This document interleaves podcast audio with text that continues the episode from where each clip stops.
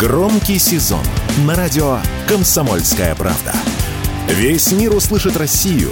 Весь мир услышит радио «Комсомольская правда». Фридрих Шоу. В главной роли Мадана Фридриксон. При участии агентов Кремля и других хороших людей. Автор сценария «Здравый смысл». Режиссер, увы, не Михалков. Мишка также сообщил по дороге в Мневники. Говорит, Голдумейр я словил в радиоприемнике. И такое рассказал, ну до того красиво, что я чуть было не попал в лапы Тель-Авива. Ну что, на волнах радио «Комсомольская правда», Фридрих Шоу. Ну, уже практически по традиции, друзья, обсуждаем, что там происходит на Ближнем Востоке, потому что новости продолжают сыпаться, сыпаться, и уже идет такой массив поток информации, что тут пора садиться, тереть лоб, знаете, вот драматично говорить «что ж», и разбираться во всем уже детально и по порядку. Отхайповаться некоторым телеграм-каналам можно было только в первые дни эскалации. Сейчас уже становится понятно, что криками «доколе досели» далеко мы все дружно не уедем. И не разберемся, что же там все-таки происходит, а главное, куда все это движется. Перед тем, как мы с вами об этом поговорим, я напоминаю, вы можете нас не только слышать, но и видеть. Для этого заходите в группу во ВКонтакте «Радио Комсомольская правда», подписывайтесь, кстати говоря. Там ведется трансляция, где вы можете писать ваши вопросы, мнения, пожелания. Всему категорически рада. Телеграм-канал «Радио Комсомольская правда» и телеграм-канал «Фридрих». Подписываемся, ставим лайки, пишем вопросы. Там тоже ведется трансляция. Теперь давайте, друзья, Начнем про Ближний Восток. Я уже анонсировала, и те, кто подписан на телеграм-канал мой, знают, что я обещала рассказать некую историю, которая, на мой взгляд, проливает немного света на тот туман войны, который мы сегодня наблюдаем на просторах Ближнего Востока. Пока этот конфликт все-таки а, локальный, это конфликт между Израилем и группировкой Хамас, но мы уже видим определенные движения и в, а, в проиранской шиитской сетке, там действительно ведутся определенные действия, убийства мы уже слышим риторику и со стороны Ирана, и со стороны Израиля. В общем, тут все очень нестабильно, и в любой момент что-то может, что называется, пойти не так. Я копалась, значит, в прошлом, поскольку то, что происходит сегодня, неотъемлемо связано с тем, что происходило в том самом прошлом, особенно в 20 веке. И подтолкнула меня на эти раскопки в картотеке головы новость, которую прочитала несколько дней назад. Парламент Ирака призвал активировать и расширить арабский оборонный договор против Израиля. И вот эта новость, она меня поразила. Во-первых, это не самая, скажем так, известная а, документация. Если вы вобьете арабский оборонный договор 50-й год, у вас не будет куча ссылок, о чем идет речь. Вам придется покопаться. Но очевидно, что договор такой был, иначе не было бы этого официального заявления. И вот, начав свой поиск в прошлом с этого, я нашла удивительную историю, которую слышала по касательной, но никогда ей не придавала большого значения. А в этой самой истории действительно есть очень много, говоря современным языком, пасхалок, которые сегодня дают о себе знать. Итак, 13 апреля 1950 год. Лига, э, Лига арабских стран, а тогда это Сирия, Ирак, э, Северный Йемен, Иордания, Египет и Саудовская Аравия подписывают соглашение о сотрудничестве в области обороны и экономики. Значит, надо понять, почему они пошли на этот шаг. Это действительно было очень важно. Значит, в тот момент какая была конъюнктура в регионе? Были итоги Палестинской войны, которая длилась с 1947 по 1949 годы. И да, известная многим, израильско-арабская война была вшита в эту Палестинскую войну. Значит, Палестинская 47-49, арабо-израильская 48-49. По итогам этой самой Палестинской войны и уже как следствие арабо-израильской, значит, сектор Газа был занят Египтом. Это важно. И так длилось до 1967 года, до той самой шестидневной войны, по итогам которой Израиль выбивает силы Египта и занимает эти территории. Но в тот момент, когда разворачивается эта история, сектор Газа занят Египтом. Ну а западный берег реки Иордан был занят как раз-таки Иорданией, включая Восточный Иерусалим. И вот тут очень интересна личность тогдашнего короля Иордании, король Абдулла. Он, по мнению западных стран, в тот период считался самым умеренным в числе арабских э, лидеров-руководителей. Э, его считали относительно договороспособным. Но при этом, при всем, король Иордании Абдулла обладал колоссальными геополитическими аппетитами, просто баснословными. Эрдогану такие аппетиты просто не снились. Вот в частности, он мечтал собрать воедино земли а, Сирии, Ливана, подмандатной Палестины и вот такая цитата из прошлого с троном в Дамаске. И планировал все это дело возглавлять. Подмандатная Палестина – это вообще интересный такой момент. Как раз-таки она существовала до вот этой самой палестинской войны. Он об этом мечтал, но при этом, при всем, он был готов подписать с Израилем мирное соглашение. И западные страны видели его аппетиты, Британия видела его аппетиты, но считала, ладно, с ним можно договариваться. И вот интересный момент. В 47 1947 году ООН поддерживает раздел Палестины на два государства, на еврейское и на палестинское. И вот король Абдулла как раз-таки, э, как раз-таки был единственным лидером в арабском мире, кто эту историю поддержал. Но при этом в ноябре 1947 года у него была секретная встреча с Голден Мейер, которая впоследствии становится четвертым премьер-министром Израиля. И в ходе этой встречи король Иордании Абдулла заявляет, что он хотел бы забрать под себя все земли Палестины.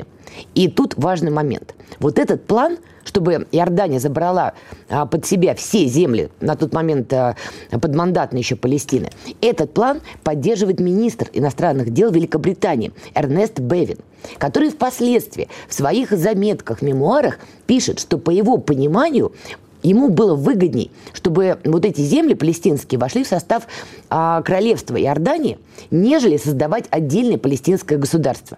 Британия, с одной стороны, это категорически поддерживала.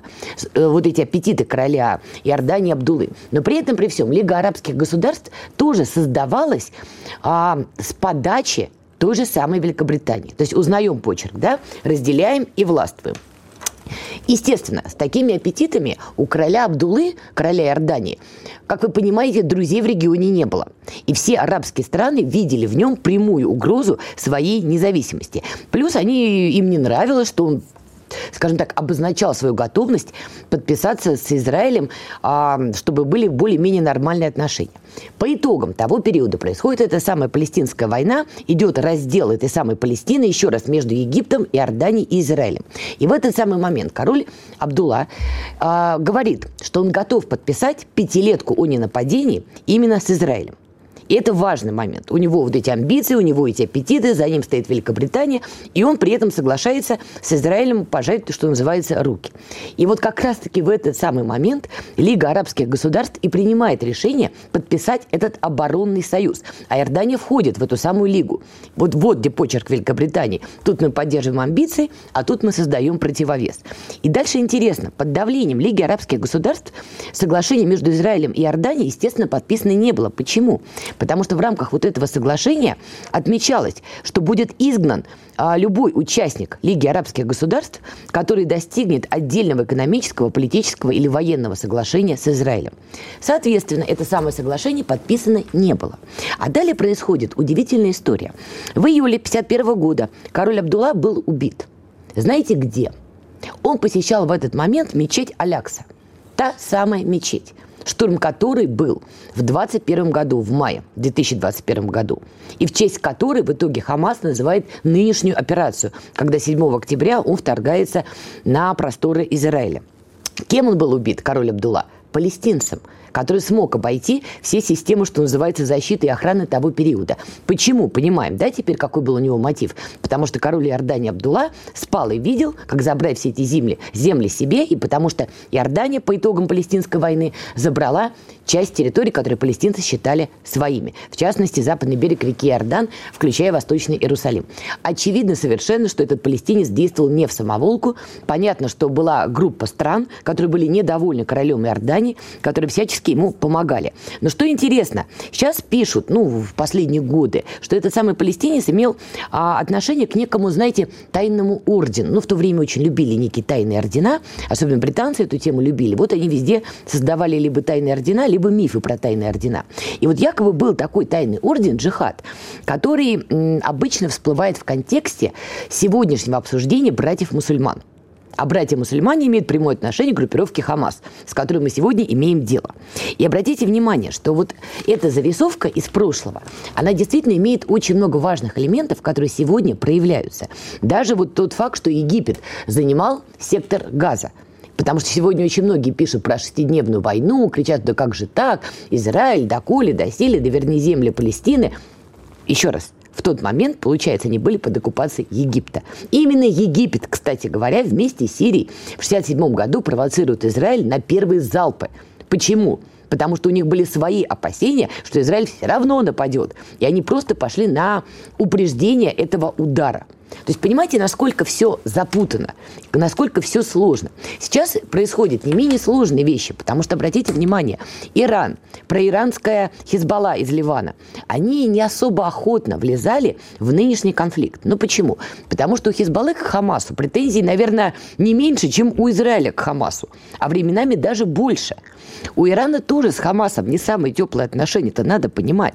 Еще раз, эта пасхалка с братьями-мусульманами, этим орденом джихад, она имеет место и сегодня. Но при этом, при всем, судя по риторике, которую мы слышим, вот этот уже серьезный обмен угрозами, похоже, Иран действительно готовится что, к тому, что конфликт Израиля и Хамас – это только ворота, это только начало и пролог к большой войне в регионе, но уже против Ирана. И мы с вами уже как-то говорили на волнах радио «Комсомольская правда», что за этим скорее стоят не столько американцы, команда Байдена, сколько республиканцы. Давайте тут поставим троеточие и о современности поговорим через короткую паузу. Александр Коц. Один из лучших военных корреспондентов не только в России, но и во всем мире. Он работал репортером во многих горячих точках. Чечня, Южная Осетия, Косово, Афганистан, Ливия, Сирия, Египет, Ирак, Украина. Каждый четверг в 7 часов вечера по московскому времени слушай на радио «Комсомольская правда» программу «КОЦ. Аналитика с именем». Фридрих Шоу. В главной роли Мадана Фридриксон. При участии агентов Кремля и других хороших людей. Автор сценария «Здравый смысл». Режиссер, увы, не Михалков. Итак, Фридрих Шоу на волнах радио «Комсомольская правда» мы продолжаем. В первой части я вам рассказала истории из прошлого. И еще раз напоминаю, копать эту историю меня а, подтолкнуло заявление иракской стороны. Они сейчас предлагают вновь возобновить тот самый оборонный договор. Теперь вы знаете бэкграунд, откуда этот договор брался и почему сейчас актуально понимать, с чего вдруг Ирак решил потрясти этим документом. Сейчас вообще падает очень много новостей, и тут без Игоря Виттеля не разобрать журналист, политолог Игорь Станиславович, категорически вас приветствую. Игорь? Да, да, Александровна, мое почтение. Прекрасно. У нас, видимо, Надо, задержка. Александровна, мое почтение. Да-да-да, я, я вас слышу. Итак, Игорь, ну давай разбираться, потому что тут уже прекрасное «е» посыпалось. Во-первых, Байден выступает за полное уничтожение Хамаса, но при этом он против израильской оккупации сектора Газа. Также стало известно, что Байден вроде как должен посетить Израиль. На этой волне там Зеленский пытался затесаться, но ему сказали, не-не-не, подожди, вот сейчас вообще не до тебя. При этом, при всем, а, планируются переговоры и Нетаньяху и с Владимиром Путиным. Также Путин поговорит с главой Палестины Аббасом. Как ты оцениваешь вот этот вот расклад, который сейчас получается? Ну, э, Байдену, конечно, нужно сейчас э, показать себя в очередной раз, приехать в Израиль, свалиться с трапа самолета обязательно, где-нибудь споткнуться. Он не может обойтись без Израиля э, в своей предвыборной кампании. Слишком велико еврейское лобби и слишком многие вещи сейчас на кону. Поэтому, безусловно, Байден как-то должен продемонстрировать свое отношение, с одной стороны. С другой стороны, в общем, а, сейчас э, зреет, наверное, крупнейшая гуманитарная катастрофа. Израиль категорически оказывается что-либо делать, выпускать палестинцев из газа. В общем, и Египет тоже не готов принимать. Более того, Израиль, э, насколько я понимаю, блокирует и гуманитарную помощь. Ну, про воду на юге сектора можно, конечно, сказать, что ее приоткрыли, а, но это вряд ли решает проблемы всего сектора.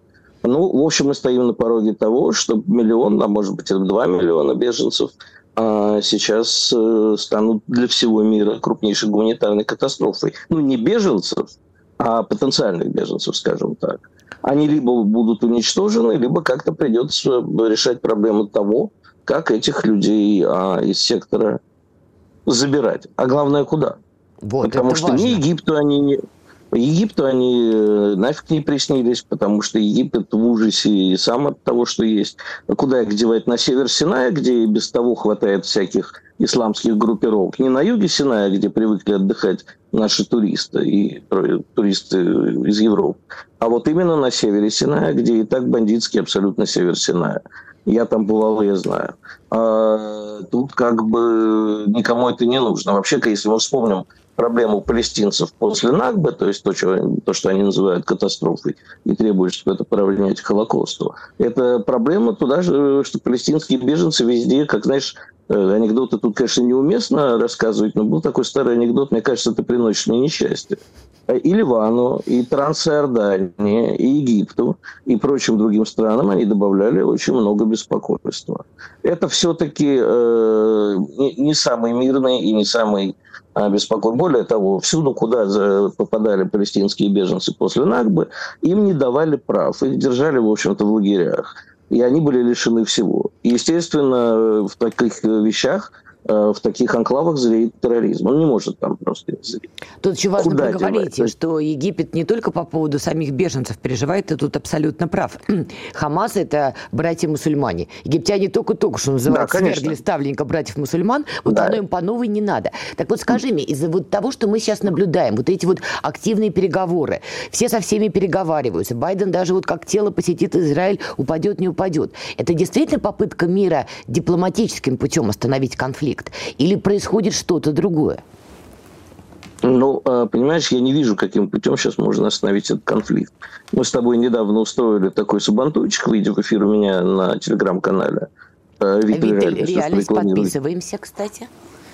Вот. А, мы с тобой упомянули вариант, а вот давайте мы сейчас э, сделаем так, чтобы интересы Палестины везде в секторе Газа представляли люди более-менее цивильные, то есть э, Махмуд Аббас, а, а он же Абу Мазен, и э, мы с тобой сошлись, что было бы хорошо, чтобы, скажем так, светская палестинская часть, а не религиозная, э, секулярная, э, занялась устройством Палестины. Это невозможно. Во-первых, мы сегодня уже увидели заявление части э, жителей э, реки, западного берега реки Иордан и членов ФАТХа о том, что Махмуд Аббас не представляет всю Палестину.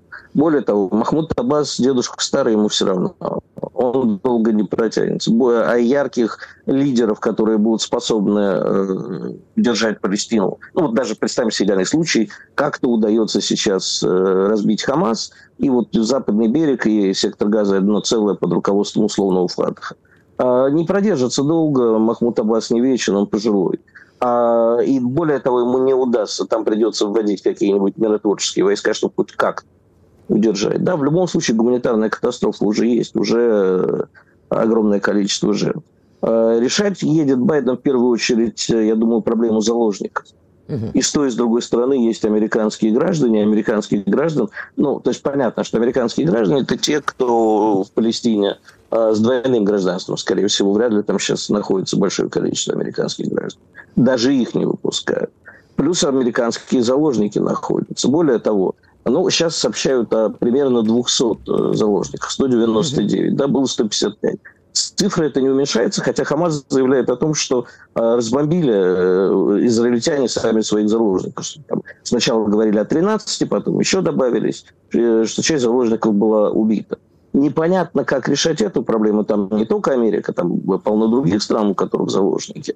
А, скорее всего, Израиль будет э, отговаривать от наземной операции, потому что вот это будет верная смерть заложникам. И это будет долгая, тяжелая война, которая уже может привести к тому, что ну, очень вряд ли, но может потенциально, что подключатся другие государства. Вот в том числе и Иран, который да, сейчас про Иран обязательно поговорим. мне кажется, не хочет. Хочу понять сейчас а, в твоем понимании роль и статус России. Еще раз, сегодня должны пройти переговоры по телефону Путина и Нетаньяху, Путина и президента Палестины. И уже вот сейчас падает новость, Путин уже провел переговоры с президентами Сирии, Ирана, Палестины и Египта. Вот только что эта информация упала. Мы можем как-то повлиять на эту ситуацию, хоть каким-то путем этот маховик, если не остановить, то притормозить? И, конечно, можем. Э, мы можем э, постараться обеспечить невмешательство э, других арабских государств. Мы можем попытаться остановить Израиль, если не от наземной операции, то хотя бы от чего-то, снизить количество жертв. Да, к нам прислушиваются, пока прислушиваются не только в арабских государствах, где у нас исторически было достаточно сильное влияние, к сожалению, сейчас уменьшившееся, все-таки нельзя сравнить. У нас нет таких глыб масштаба Евгения Максимовича Примакова, царство ему небесное, который мог бы сейчас сам полететь и разрулить на месте. Увы. Но э, по-прежнему у нас э, влияние на арабов сильно. А вот на Израиль э, тут надо сильно посмотреть. Но пытаться мы должны, и, конечно же, мы Э, должны сыграть там решающую роль. Байден там сейчас ничего не разрулит. И, конечно, может возникнуть еще ситуация, понимаешь, а, там, при всем сочувствии к Израилю нельзя не сказать, что Израиль там творит э, в секторе газа опасное, мягко говоря. И э, ежели понимаешь, до сих пор никто не сказал Израиль. Значит, выходят какие-то в европейских странах леваки, машут флагами, но почему-то европейские страны не спешат никакие санкции ни на палестинцев, ни на Израиль налагать. Да? А вот ежели начнется давление на Израиль, вот тут э, Россия вполне себе может сыграть на противоречие. Как ты считаешь, получится отговорить Нетаньяху, Израиль от наземной операции? Потому что тут же коса на камень. Нетаньяху тоже заложник своего, извините, электората. У него и так позиции в стране были не очень с этими судебными а, реформами, протестами, демократами американскими, которые играли против него. Сейчас, но ну, мы видим даже по соцсетям, градус а, ярости израильского общества очень высок. Люди хотят отмщения, потому что действительно, ну, чудовищно были кадры, когда Хамас начал всю эту атаку. И с одной стороны, мы понимаем, понимаем, что ему нужно провести что-то силовое, помимо того, что он уже провел, эти ковровые бомбардировки. При этом в какой-то веке и команда Байдена, и мы, Россия, видимо, пытаемся его затормозить, не вздумая проводить наземную операцию, потому что будет еще больше жертв.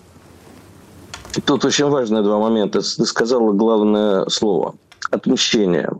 А на самом деле в данной ситуации Израилю нужно, хотелось бы, чтобы Израилю было нужно не отмщение, а решение проблемы, устранение Хамаса, а не народа Палестины и не жителей сектора Газа. Это раз. А второе, Нетаньяху не может не понимать, что наземная операция для него это для него и вообще для Израиля это долгая, затянувшаяся и очень кровавая война. Это не с самолетами бомбы кидать. Э, ФАТХ построил невероятное количество туннелей. ФАТХ готов э, к обороне. Для Израиля это будет э, штурм Грозного, можно сказать. Можно привести еще очень много аналогий. Это будет тяжело, кроваво и долго. И, конечно, нет, Нетаньягу в любом случае после окончания войны политический труд. Интерес к Нетаньягу, чтобы эта война жила вечно. Как только закончится война, правительство Нетаньягу уйдет в отставку, а сам Нетаньягу, скорее всего, попадет под суд. Игорь Станиславович, категорически Поэтому... тебя благодарю. У нас просто, к сожалению, время заканчивается. Друзья, Игорь Виттель был с нами на прямой связи. Подписывайтесь на его телеграм-канал «Виттель. Реальность», а у нас пауза. Никита Данюк и Владимир Варсобин подводят самые честные итоги недели и с оптимизмом смотрят в будущее. Когда военный потенциал чуждого вражеского блока начинает плодиться на твоих границах, нужно делать так, чтобы этой угрозы, экзистенциальной угрозы, а не мнимой угрозы не было. Я считаю, что все зависит от одного слова – победа. Поэтому только победа. Каждую пятницу в 7 часов вечера по московскому времени на радио «Комсомольская правда» слушайте программу «Тактика Данюка». Фридрих Шоу. В главной роли Мадана Фридрихсон. При участии агентов Кремля и других хороших людей. Автор сценария здравый смысл. Режиссер, увы, не Михалков. На многих участках нам удается улучшить тактическое положение нигде фактически не допущено э, какого-либо продвижения. У нас э, пройдена весенняя наступательная кампания, как планировали украинские власти, летняя, теперь же осенняя. Итак, это было заявление министра обороны России Сергея Шойгу. Оно прозвучало на сегодняшнем совещании, которое собрал президент России Владимир Путин. Там, кстати, было, были представители не только Минобороны, но и спецслужб. И, конечно, на повестке было две темы. Это специальная военная операция и это конфликт Израиля и группировки Хамас. Ну вот сейчас а, вы слышали, Сергей Шойгу подробно сказал, что, в общем-то, попытки украинской стороны там биться нашу оборону, ну, не увенчались никаким успехом. В общем-то, они и не могли увенчаться. И давайте обратимся в небольшое уже прошлое, не как мы с вами сегодня начинали, не в 1950 год. А, обратите внимание, даже уже сами украинские военные, украинские публицисты, там отдельно взятые какие-то политологи, ковидологи и бог пойми кто еще, они уже очень подробно говорили и заявляли, что дело пахнет керосином что весь их вот этот хваленый контрнаступ, в общем, закончился и сдулся. А тут еще действительно мы стоим на пороге чуть ли не глобальной большой войны уже на Ближнем Востоке. И про Украину стали все, извините, немножечко забывать. Как, а, кстати, абсолютно правильно, по-моему, отметил а, Сергей Лавров а, по поводу вообще Зеленского и всего происходящего, что Зеленский уже всех э, достал. И по-другому, на самом деле, к этому относиться невозможно. И бог с ним вот это вот дайте, дайте, дайте. Это ладно, это все, все посмеялись интернетом и забыли. Но обратите внимание, мы сегодня с вами уже успели это проговорить, Зеленский тоже собирался прилететь в Израиль. И вот вроде, понимаете, вот понятно было, что, в общем, он не самостоятельный политик, что ума там куры наклевали, а то, что наклевали, в итоге сами же и занюхали вот это вот все. Но вот настолько, по-моему, не ожидал уже никто, даже команда Байдена.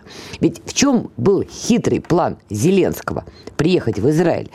А понятно, что с Нетаньяху ему говорить не о чем. Нетаньяху ему денег не даст. Самому Нетаньяху тоже с Зеленским разговаривать не о чем.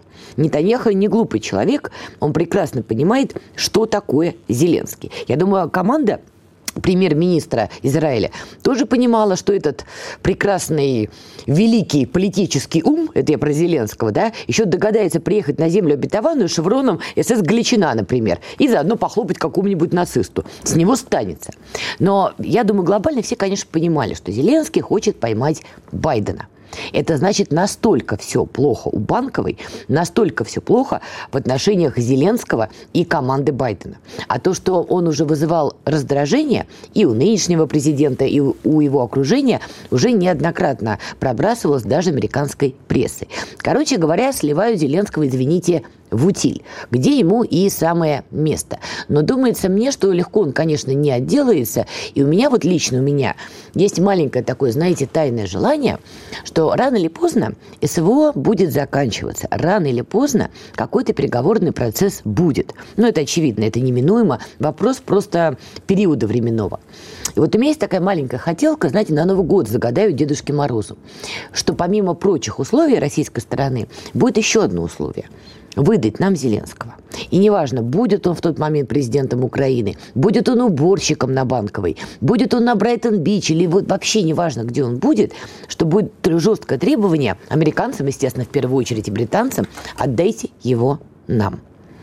Этот персонаж натворил слишком много всего, пролил слишком много крови, переплюнул даже Порошенко – по многим очень параметрам. И вот Дедушке Морозу я буду точно загадывать желание, чтобы вот месью Зеленский такие вернулся на просторы России, только не на Мосфильм. А вот чтобы был уже такой большой, понятный всем трибунал с фактами, свидетельствами. Я думаю, найдется очень много людей в Донбассе, а, в Запорожской области, например, да, в Херсонской области, кто очень хочет высказать Зеленскому свое мнение – и, и вообще рассказать, что происходило, когда тот самый Зеленский отдавал преступные приказы, считая почему-то, что все это веселенькая игра. Но вот как-то он заигрался и, видимо, уже забыл, что у него, пардон, в интимном месте все это время была рука дяди Сэма. Он никогда не был самостоятельным. И все его попытки стать самостоятельным вызывают только раздражение. Но врагу не сдается Зеленский так просто. И есть мнение уже, и оно витает не только в российском сегменте, но и в американском, и в самом украинском, что, учитывая, какая истерика сейчас у Зеленского, потому что, еще раз догадаться, напрашиваться в Израиль, когда там эпохальные события, пахнущие грандиозным шухером и грандиозной войной, решил туда э, полететь.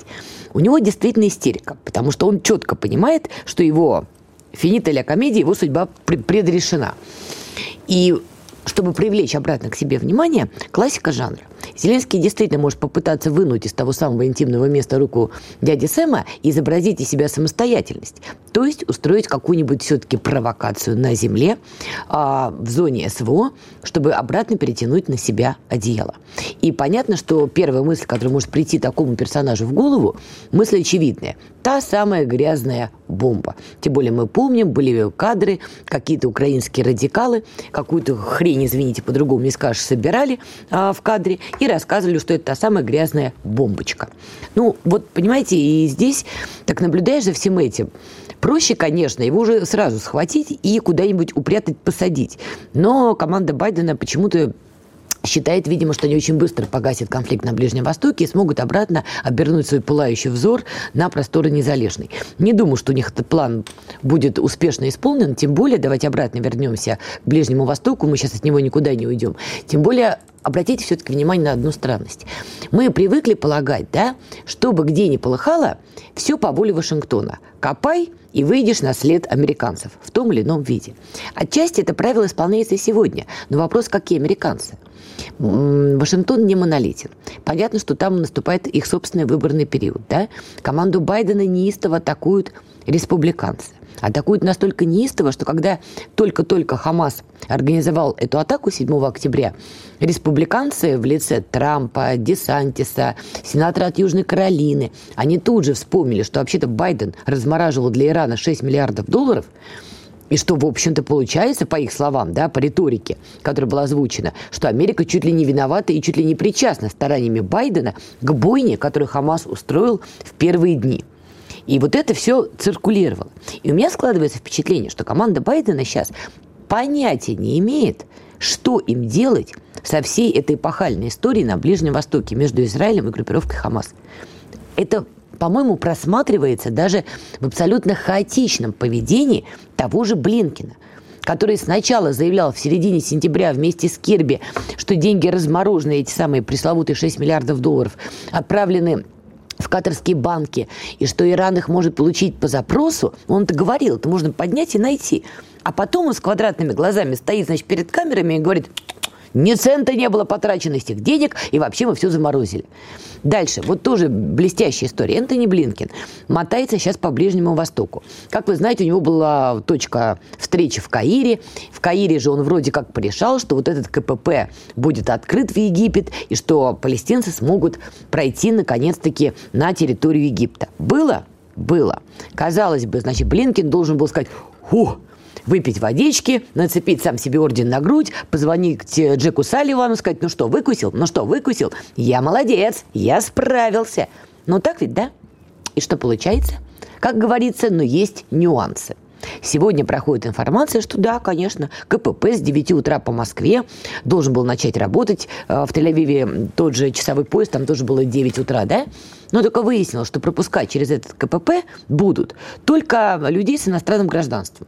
А вот эти рядовые палестинцы, женщины, там, дети, старики, больные какие-то люди, да, инвалиды, они никому не интересны. Игорь Виттель абсолютно правильно это подчеркнул, и лишнего раза тут не бывает. Это нужно подчеркивать снова и снова и снова, потому что это люди, потому что эти люди ни в чем не виноваты, потому что не все они Хамас, не все они Фатх, не все они исламский джихад. И в конце концов уж дети точно ни в чем не виноваты. Ни палестинские, ни израильские, вообще дети не виноваты. Но видите, то есть получается то, что Блинкин мог выдать за большую победу, свою, администрация Байдена, заканчивается, извините, упс. А упс-то так себе. Это значит, что вы, извините, ни черта не можете потушить. Это значит, что когда ты, господин Блинкин, сидел с умным лицом перед журналистами и говорил, ща мы все порешаем, ты ничего не порешал. Дальше Блинкин начинает мотаться как не в себя по Ближнему Востоку. Но работа у человека такая. И что мы выясняем? У него была встреча с наследным принцем Саудовской Аравии Мухаммедом бен Сальманом. И что? Он прождал его всю ночь? Знаете, на эту тему можно даже шутки шутить. А, наследный принц только под утро пришел. И это, поймите, на Ближнем Востоке таких не бывает совпадений. Если а, наследный принц заставил госсекретаря США ждать его несколько часов, всю ночь под утро только появившись, это, знаете, как говорят американцы, они любят эту фразу, это ясный сигнал, что Саудовская Аравия не собирается воспринимать Байдена, не Америку, Байдена, его команду, как серьезного игрока в рамках вот этой эскалации между Израилем и Хамасом что региональные игроки смотрят на это чуть иначе и в очередной раз через призму своих, своих интересов. И вы не забывайте, что эта команда Байдена хотела посадить Саудовскую Аравию с Израилем за стол переговоров. И давайте еще раз помним историю, которую я вам рассказала в самом начале, да, про 50-е годы. У региональных игроков слишком много своих интересов. Вот они умеют вилять собакой. Сейчас короткая пауза. Все программы «Радио Комсомольская правда» вы можете найти на Яндекс Музыке. Ищите раздел вашей любимой передачи и подписывайтесь, чтобы не пропустить новый выпуск. Радио КП на Яндекс Музыке. Это удобно, просто и всегда интересно. Фридрих Шоу. В главной роли Мадана Фридриксон. При участии агентов Кремля и других хороших людей – Автор сценария «Здравый смысл». Режиссер, увы, не Михалков. Ну что, дорогие мои, мы продолжаем. И по моей интонации вы должны уже понимать, что это что-то такое, от чего у меня повышенный уровень злорадства. Я, в принципе, так-то не очень многих политиков и вот то, что происходит, но сейчас у меня просто, знаете, мухаха. Новость, друзья. На выборах в Польше после подсчета трети голосов побеждает, извинитесь, оппозиция. Вот не зря а, партия справедливости и развития носилась, значит, с выпученными глазами последний месяц, визжала как не в себя. Значит, сначала к нам будут влезать американцы на выборы, орали они.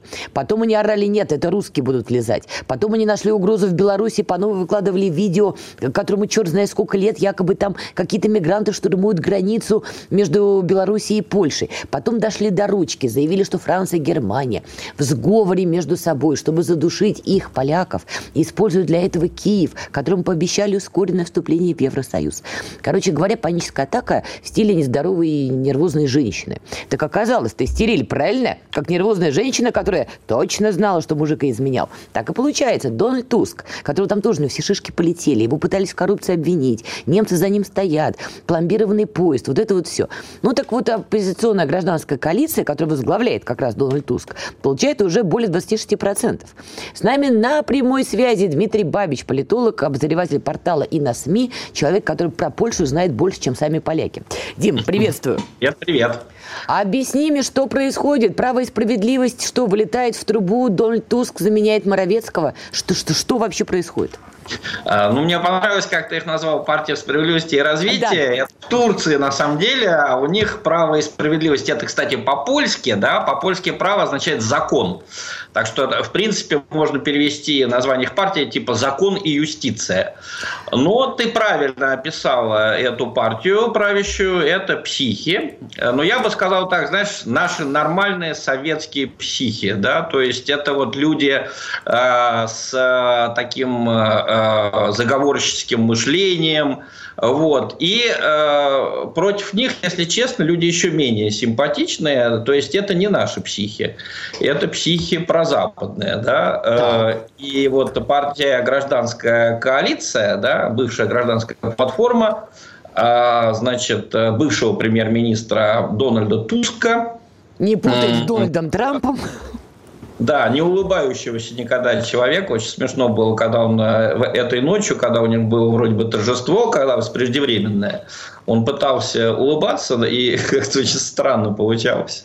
Вот. Э, но э, Дональд Туск – это фигура для многих поляков ненавистная, потому что он был премьером, и в тот момент, когда начался экономический кризис, он быстренько стал председателем Европейского совета в ЕС – пытались поляки, значит, вот как раз из ПИС его не отпустить, пытались устроить Майдан, но им быстренько показали, что Майдан может быть только за Запад. Против западного кандидата Майдана быть не может. Их смели с площади за пять минут, хотя они кричали такую замечательную фразу про Туска «Ему ще оплацало Польсце не». Это значит, ему-то заплатили, а, а Польше нет. Вот. Э, Кто ну, стоит за Туском? Как так получилось, что он действительно так наступил на горло Моровецкому, его команде? Ведь, заметь, Моровецкий все делал, что от него хотел и Вашингтон, и Лондон. Наемников на Украину отправлял. Оружием себя пичкал, сам же закупал. Не как Зеленский, дайте, дайте. Там проект «Восточный крест», и белорусов злит, Россия скалится. Что вдруг происходит, что Дональд Туск из, из небытия прошлого так наступил им на хвост? Ну, э, смотри, значит, э, за Туска реально действительно выступает Евросоюз э, и большая часть Германия. западного мира. Это правда. Германия, вот я сейчас читаю статью в газете «Вельт», там вообще рисуется апокалиптическая картина перед выборами, что это еще важнее, чем голосование за Брекзит, что если победит Качинский, то это значит, что Евросоюз умирает, он теряет свое влияние. Дело в том, что ведь Евросоюз поставил Качинского и э, Моровецкого на счетчик, да, когда они э, значит, не смогли отменить в нескольких регионах запрет на ЛГБТ, э, пропаганду ЛГБТ идеологии, была такая история, то с Польши стали снимать каждый день по миллиону долларов. Ну, для 38-миллионной страны это не страшно, но очень неприятно, вот согласись. Вот знать, что каждый день э, у тебя забирают миллион долларов э, польским налогоплательщикам, это было неприятно. Меня бы грело вот. мысль, что он у меня хотя бы был, понимаешь? Ну, но да. я оптимист. Ну, если разделить на 38 миллионов, получается, что каждый день у тебя забирают одну 30, 38 доллара. Ну, ну, не знаю, ну, 3 рубля получается. или где-то. Так получается, что Евросоюз мог пропихнуть своего кандидата, и теперь что? что? Если Туск становится новым премьером Польши, что это значит? Что Польша перестанет требовать репарации из Германии, будет более послушна Брюсселю, проведет у себя, так сказать, гей-парад наконец-то, чтобы в Брюсселе все заплакали? Нет. Или что? Ситуация сложная. То есть э, ночью э, европейцы, судя по всему, так хотели победить, что они преувеличили результаты э, Туска да, и его вот этой гражданской коалиции. Ситуация это сложная. Да? А, ночью уже Туск заявил, что я буду формировать новое правительство. Вот мы вместе с какими-нибудь партнерами сформируем правящую коалицию. Всю ночь давали экзит-полы э, праву и справедливости 36%. И вдруг утром посчитали, это 42%, а не 36% у ПИС. Да? Угу. Потому что подоспели реальные результаты из деревни. Вот. Э, результаты За... из деревни, Дим, я это запомню, это крылатая фраза. Подоспели да, результаты из деревни. У нас очень похоже. Причем у них как бы вот такие, то, что называется глубинка, это восток Польши, да, и оттуда результат себя позже приходит, потому что там вот эти леса такие, которые у нас белорусские, а у них польские. Вот. И, соответственно, значит, сейчас ситуация такая, что непонятно, кто победил, да, э, где-то 40% процентов у э, права и справедливости, э, у значит, гражданской платформы всего э, немного, да, 26. Они должны будут заключить коалицию с одной из малых партий. Вот, скорее всего, такая партия «Третий путь», которая, ну, это невозможно себе представить. Это, представляешь, партия называется «Либеральные католики». Ну, не как... поняла. Это, знаешь, как не масляное масло с икоркой. Дима, важный момент. У нас просто время заканчивается. Я знаю, что про Польшу можешь много всего интересного рассказать. И я сочувствую нашим слушателям, что они не смогут этим насладиться. Давай вернемся ближе к повестке еще России. Вот Туск назвал Украину, уже назвал, важным партнером Варшавы. Дуда с Моровецким стоят с веслом и ждут, когда утопленника прибить. Вот как ты считаешь, да. если Туск все-таки становится премьером Польши, что будет с Украиной тогда, что Польша дальше будет делать? И что будет в контексте их русофобии? Она будет еще больше повышаться, понижаться? Чего ждать? Э, вот я думаю, что русофобия будет повышаться, только она из такой немного безумной, бесноватой, как у э, партии ПИС, она станет э, более системной и связанной с Евросоюзом и США. За что, кстати, Евросоюз и США обиделись на право и справедливость, а они не захотели ввозить украинское зерно. То есть они год его ввозили, а потом польские фермеры, которые, собственно, электорат да, партии Качинского, они сказали, что такое нас затопляет это украинское зерно, упали цены на наш продукт, что мы будем есть. Вот. И тогда Польша, помнишь, да, закрыла э, полностью вместе с Венгрией, закрыла границы для украинского зерна. Вот Туск это зерно, скорее всего, запустит. Вот. Он этим фермерам польским постарается выбить за это какие-то компенсации из бюджета ЕС.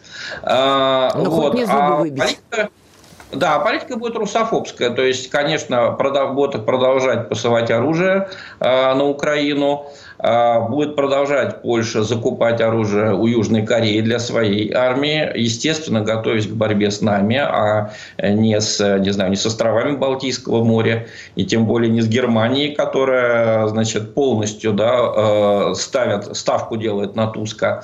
Вот. Э, но сейчас посмотрим. Знаешь, что может произойти? Значит, если, если еще чуть-чуть больше будет голосов у а, права и справедливости, то они могут попросить президента который, кстати, тоже представитель права и справедливости, у Дуды, сформировать коалицию, скажем, самая для нас идеальная коалиция – это ПИС плюс вот эта партия Конфедерация, которая возглавляет этот смешной человек Януш Корвин-Микке, э, который заявил, что ничего, ни копейки Украине никогда не даст, вот, который, значит, э, обвиняет э, другие партии в безумии, в том, что они кормят э, этих, значит, украинских беженцев ни за что, что уже мы становимся невольниками в вашем краю, то есть рабами в своей собственной стране, потому что эти беженцы обнаглели, вообще Украина обнаглела.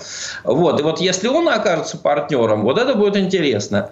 Но это пока еще э, только один из вариантов развития событий. Самый самый, самый, мне кажется, возможный вариант – это все-таки победа Туска. Хотя Посмотрим, потому что, вот видишь, э, ночью все уже говорили, да, и самое главное, европейцы, как они себя вели, они сразу стали цитировать слова Качинского, что «я готов перейти в оппозицию», забывая конец фразы «если результаты европейских опросов окажутся правильными». Вот как, да? Как То всегда. Есть, э, Дим, спасибо вот, огромное. А... Будем наблюдать. Дмитрий Бабич, политолог, обозреватель портала и на СМИ, был на волнах радио «Комсомольская правда» во Фридрих Шоу. Друзья, читайте материалы Дмитрия Бабича. Больше больше о Польше не знают даже сами поляки. Я тебя только на прощание добавлю. Я бы на месте вот этой славной бесновато-русофобской партии а, «Право и справедливость», которая перепутала с турецкой партией, но я живу немножко Ближним Востоком, я бы на их месте пошла бы на такую изящную провокацию, устроила бы какой-нибудь кипиш,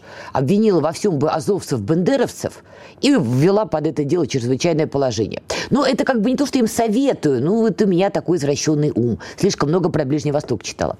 Прощаюсь с вами. Увидимся, услышимся завтра. Всем хорошего настроения. Фридрих Шоу.